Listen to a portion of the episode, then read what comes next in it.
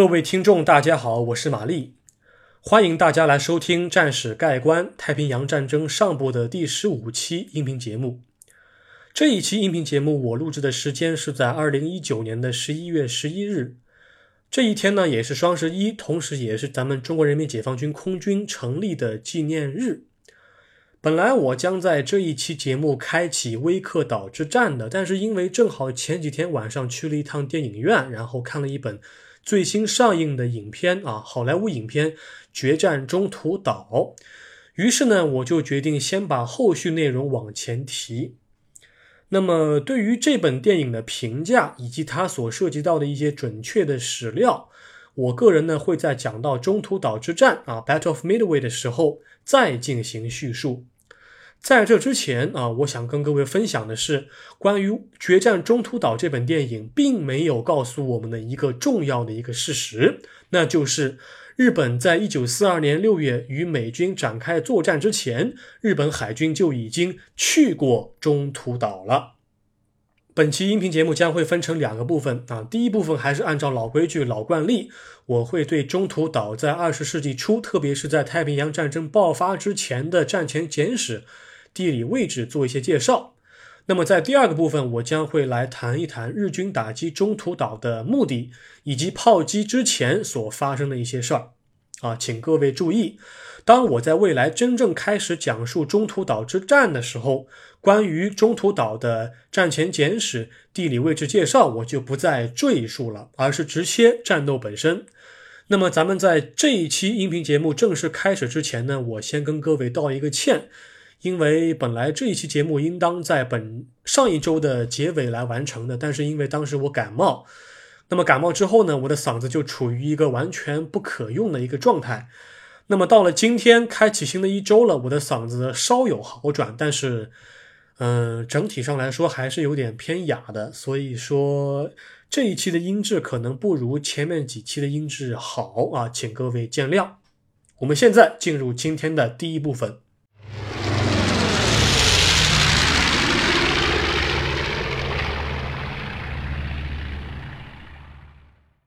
第一节后知后觉，不适宜人类居住的蛮荒之地。为什么说是后知后觉呢？因为中途岛本身错过了风帆时代和大航海时代。当麦哲伦在16世纪发现关岛的时候，美国这个时候都还没有任何的影子，还没有诞生呢。直到1859年7月的时候，有一位舰长米德尔布鲁克斯，他驾驶着一艘捕鱼的船只，发现了中途岛。在当时，他把它命名为米德尔布鲁克群岛。那么在此之后，美国海军在1867年，也就是中途岛被发现八年之后，正式派遣了一位军官威廉雷诺兹，希望他能在岛上建立一座装煤站。两年之后，美国国会就拨了五万元美金，希望能够在岛上建立永久性的海军基地，成为一个重要的海上中转站。中途岛它主要是由三个小岛、一个泻湖和大量的珊瑚礁组成的。那么三个小岛从面积来比较的话，从大到小分别是桑德岛 （Sand Island）、东岛 （Eastern Island） 和斯皮特岛 （Spit Island）。其中桑德岛和东岛的面积比较大，西侧的珊瑚礁和东侧的珊瑚礁就好比一对铁哥们儿的左膀右臂，两个岛呢是头，共同抱着一个。巨大的泻湖，那么从卫星上，中途岛啊就是这么一个样子。但是更为关键的是，中途岛的地理位置极为特殊，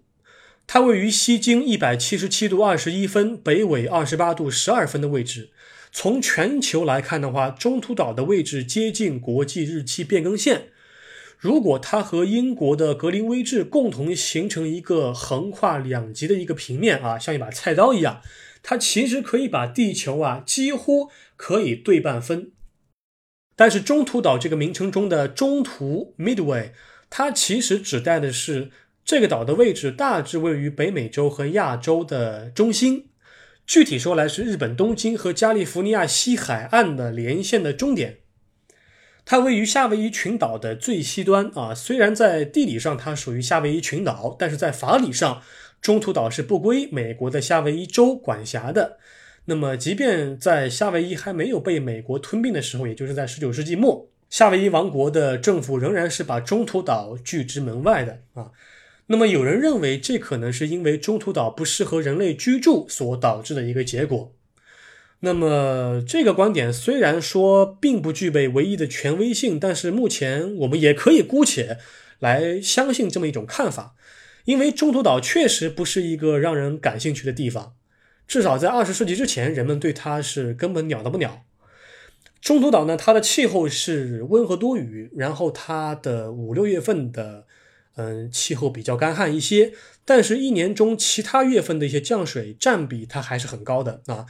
一个月当中，大概十天到两周这个时间是下雨的啊。那么截至目前，中途岛的最低气温是十一度，最高气温是三十三度，属于亚热带气候。但奇怪的是什么呢？就是既然中途岛它和我国的江南沿海是在气候的类型和分布上有一些相似之处，但是为什么岛上连像样的植被都找不到呢？中途岛在二十世纪之前呢，岛上只有很低矮的灌木，并且它还是各类鸟群理想的排泄之地。我想这可能是和中途岛的底部其实是一个死火山有关啊。这个低调的盾形火山，其实早在两千八百万年前，它在一次偶然的喷发当中就形成了中途岛。那么，其实我个人认为。植被的稀疏，它和土质的组成，特别是硫化物的一个组成，它的占比应该是有很重要、很紧密的联系的啊。那么，当历史老人把时钟拨到二十世纪的时候，中途岛的命运就开始发生了一些变化。一九零三年，当时美国的太平洋商用电缆电报公司，那么英文全称是 Commercial Pacific Cable Company。他为了铺设横跨太平洋的电缆，就派遣了大量工人进驻中途岛。但是问题就随之产生了。当工人们来到岛上之后，就发现岛上除了新鲜的鸟屎和干硬的灌木之外，没有什么东西是可以用来吃的。于是人们又从夏威夷和关岛就运来了很多肥沃的泥土，终于在数年、数十年之后，改变了中途岛荒芜的地理环境。除了泥土之外呢，美国人还带来了啊各种新的物种，比如说金丝雀，啊，比如说来自澳大利亚的铁木，都把它们从外地迁到了中途岛岛上，丰富了岛屿的生物多样性。然而，中途岛并不是一片世外桃源。当美国工人发现日本的偷猎者经常来岛上带走鸟类生产的肥料、羽毛、鸟蛋，以及在近海频繁捕鱼的时候，啊，这个时候中途岛岛上的美国人就要求建立一个无线电通讯站，以及时通报最新的情况。于是，为了捍卫岛上的生物多样性以及确保领土主权完整。时任美国总统泰迪·罗斯福就派遣了二十一名海军陆战队的小股力量，希望他们能够维持中途岛的安全。从二十世纪头十年到三十年代中叶，美国人一直在改善中途岛的居住环境，但是量变要产生质变，不能够仅依靠岛上工人的辛苦劳作，有时还得看一看局势的发展。一九三五年十月，泛美航空公司。开启了第一个跨太平洋的商业航线啊，航班号为 NC 幺四七幺六的一架马丁 M 幺三零飞艇必须在中途岛进行中转，因此旅游业和相应的基础设施的建设也渐渐日趋完善。这个航线是往来于旧金山和港澳之间，中途会停靠夏威夷、中途岛、威克岛、关岛以及菲律宾的马尼拉。但并不是每个人都可以乘坐这样的航线啊。类似的飞艇呢，类似的飞艇 M 幺三零飞艇，截止到战前，马丁公司生产的同型号的飞艇数量也没有超过十架，只有非常奢侈的富人才可以做这样的航线。当时间推进到一九四零年的时候，日美关系的紧张以及美方对中途岛战略价值的准确认知。都使得岛上的军用设施建设被提上了日程。美国海军就将设施建设承包给私人公司，他们共同组建了一个承包商联盟，它的英文原名叫 PNAB，它的全称叫 Contractors Pacific Naval Air Bases。从一九四零年到一九四一年八月份的时候，美国海军就相继在岛上建筑了行政大楼啊、潜艇基地啊、海军船坞啊、机场跑道啊以及岸防炮啊等等类似的常用的军事设施。在太平洋战争爆发之前，美国海军就已经大约提前四个月完成了工程建设。但当时因为二战率先在欧洲爆发，所以。尚未正式参战的美军就把最为优良的美国的武器装备卖到了英国，而太平洋便成为了战争的二线。因此之后才会出现诸如什么水牛式战机啊、Buffalo 这样的这种比较几近淘汰的一些武器装备被部署到中途岛的现象啊，才会出现这样的现象。好，那么以上就是关于中途岛的大致的地理位置介绍以及战前简史。我们现在来跟各位讲一讲日本为什么要在偷袭珍珠港的同时炮击中途岛？日本人当时到底在想些什么？现在进入第二节。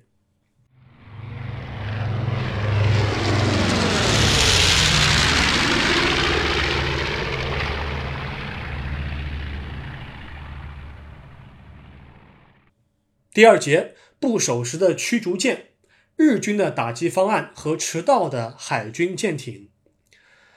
日军炮击中途岛的计划最早是在一九四一年九月中旬的时候提出的啊，当时是第一航空舰队，他正在制定打击夏威夷的作战方案。他们在这个方案当中首次将炮击中途岛的任务提了出来。为了确保南云忠一所率领的日本帝国海军联合舰队机动部队的安全，消除中途岛上可能威胁偷袭主力的美军战机，日本需要因此啊派遣额外的舰船炮击中途岛上的美军机场。当时日方的情报表明，中途岛上有两个水上飞机的基地正在抓紧建设当中，那么这就是炮击中途岛的最早的来源。但是。随着打击方案的逐步细化、稳步推进，日军打击中途岛的需求也开始逐渐的提高。啊，日本人就认为，任务执行途中很可能会出现舰艇受损或者燃油短缺的情况。如果不能够确保这些掉队舰艇的安全，那么日本帝国海军舰艇将会遭遇美方航空兵的打击，在开战之初就会承担一定的损失。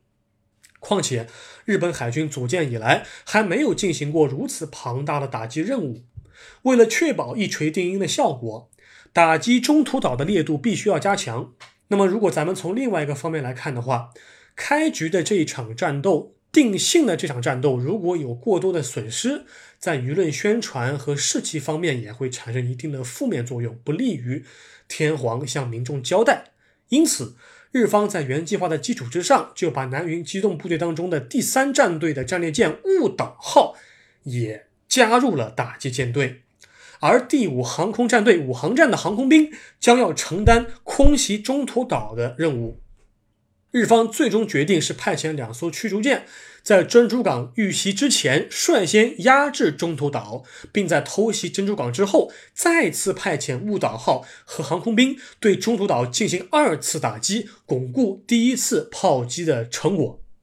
一九四一年十一月十六日。驱逐舰朝号的舰长上山义南中佐和驱逐舰连号的舰长上井宏中佐受邀来到赤城号航空母舰上面鼓舞斗志。二十一日，两艘驱逐舰前往横须贺港口，并与另外一艘补给舰尻矢号会合。这个尻矢号呢，直译过来应该被译作屁股号。嗯，但是为了尊重历史，毕竟历史是一个严肃的事儿嘛。然后，为了尊重当时日本的命名规则，我个人觉得还是按照原名称来走比较好啊。但是各位可能要习惯一下，尻矢可能在南方语系当中是一个不太雅观的一个词儿啊，请各位不要展开过多的联想。好，十一月二十七号，日本海军的参谋在赤城号航空母舰上吃晚饭的时候，就宣布了打击中途岛的作战计划。这个时候呢，尻矢号补给舰就已经离开了日本本土了。为什么呢？那不是因为他出了什么事儿，不是因为他有什么其他任务要去参加，而是因为他的航速比驱逐舰要慢，所以他需要先走，率先赶往补给水域，然后来等待即将到来的两艘驱逐舰。指挥这次炮击行动的是小西要人大佐。一九四一年十一月二十八日的正午，驱逐舰朝号和连号离港前往预定的补给水域。但是很可惜的是，原定于十二月二日进行的燃油补给工作却没办法按时进行，因为两艘驱逐舰到达预定水域之后，当时没有找到本该就位的考史号补给舰。不过还好，情况并没有继续恶化下去。驱逐舰在找到补给舰之后，分别是在十二月四日和六日的时候就完成了燃油补给任务。此时，补给舰就撤回到预定的集结点。等驱逐舰炮击中途岛完成之后，一并撤回日本本土。至此之后，这两艘驱逐舰就在太平洋上孤独的前行。显然，如果偷袭珍珠港成功的话，南云忠一和他的联合舰队，他们的功劳将会毋庸置疑地吞没这两艘驱逐舰在中途岛形成的战果。除了联合舰队主力在到达夏威夷之前没有被美军发现之外，这两艘驱逐舰同样也是淡出了美军的视野。讲到这儿，我们暂且先把目光切回到美军。在一九四一年十二月七日的清晨，中途岛还是和往常一样的平静。当天是一个周日，但是中途岛可没有像夏威夷那样大量存在的酒吧。所以，美军还是按照既定的日程，放飞了五架卡特里娜水上飞机进行搜索任务。这些飞机隶属于美国海军第二十一巡逻中队，他们正进行着每天例行性的侦察行动。除此之外，两架荷兰的水上飞机正要飞往河属东印度群岛，他们打算在威克岛中转。此时，列克星敦号航空母舰上的第二三幺真轰中队，他们的无畏者轰炸机正要飞往中途岛，于是中途岛的驻军又起飞了两架卡特里娜，准备前去接应。啊，这里跟各位说一下，真轰中队，嗯，其他的书可能没有那么翻啊。所谓的真轰，真轰是 Scout Bomber 啊，它的这个。所谓的第二三幺真轰中队，它的英文的简称是 VMSB 杠二三幺，其实是 Marine Scout Bomber Two Three One。那么这个 Scout Bomber 为什么叫真轰呢？是因为同一种机型具备侦察和轰炸两种功能。呃，美军在太平洋战场上，特别是在前期的时候，很多的侦察工作和轰炸工作都是由 SBD 无畏者轰炸机来担任的，所以他们叫做真轰中队。其实这样的名称在《决战中途岛》这本电影当中的字幕当中都没有翻译的十分准确啊。但是我个人还是希望翻译的准确一些，是真轰中队 （Scout Bomber）。但是事态发生了变化。夏威夷时间早上九点整的时候，中途岛上的无线电通信站突然收到了日本人偷袭的消息。几分钟后，美军确认了消息的准确性，于是他们就开始了动员。希里尔西马德是中途岛上驻军的最高指挥官，他立即就召回了已经起飞的荷兰的水上飞机，然后拓展了已经升空的水上飞机的搜索扇区。他命令驻守在岛上的美国海军陆战队第六防卫营的部队进入战备警戒状态。岛上所驻扎的七百余名官兵在当天白天就开始了大兴土木的作业啊，挖掘战壕啊，灯火管制啊，测试通信啊。那么这些一窝蜂的流程，他们很快就已经做完了。但是，当傍晚来临的时候，原先放飞的水上飞机并没有带来任何关于日军舰队的消息。然而，岛上的美国驻军并不理睬这样的消息，他们还是在战壕当中全副武装的等待可能到来的日军进攻。此时，美军在岛上已经装备了六门一百二十七毫米的岸防炮，十二门七十六毫米的高射炮，另有点五零口径和点三零口径的机枪，共六十挺左右。啊，前面的岸防炮是五英寸口径的，后面的高射炮是三英寸口径的。相比关岛的防御来看，美军对中途岛的重视程度显然是要高于关岛的。当地时间一九四一年十二月七日的傍晚六点四十二分左右，海军陆战队的一名士兵突然发现海面上有可疑的光点，但是这光点转瞬即逝，并没有得到多位指挥官的确认。呵呵，各位听众，讲到这儿。各位是不是以为日军就已经开始炮击了？不是的，日军这个时候连中途岛在什么地方都还没有搞清楚。因为中途岛在白天实行了灯火管制，此时正值傍晚，太阳虽然早已落山，但是月亮却还没有高高挂起，所以这两艘驱逐舰就在那里瞎转悠。因为中途岛本身的海拔就很低，岛上的最高建筑物就可以几乎代表着中途岛的最高海拔了。所以，这两艘驱逐舰在扫描了数次海平面之后，仍然没有找到中途岛在什么地方。但是，这两艘驱逐舰在摸索了大概两个半小时之后，当天晚上九点不到的样子，他们在月光的照耀之下，在十五公里外的水域发现了中途岛的轮廓。虽然这两艘驱逐舰比原先定好的打击时间晚了几天，但是在半小时之后，他们的主炮便装订好了射击诸元，炮击就此开始。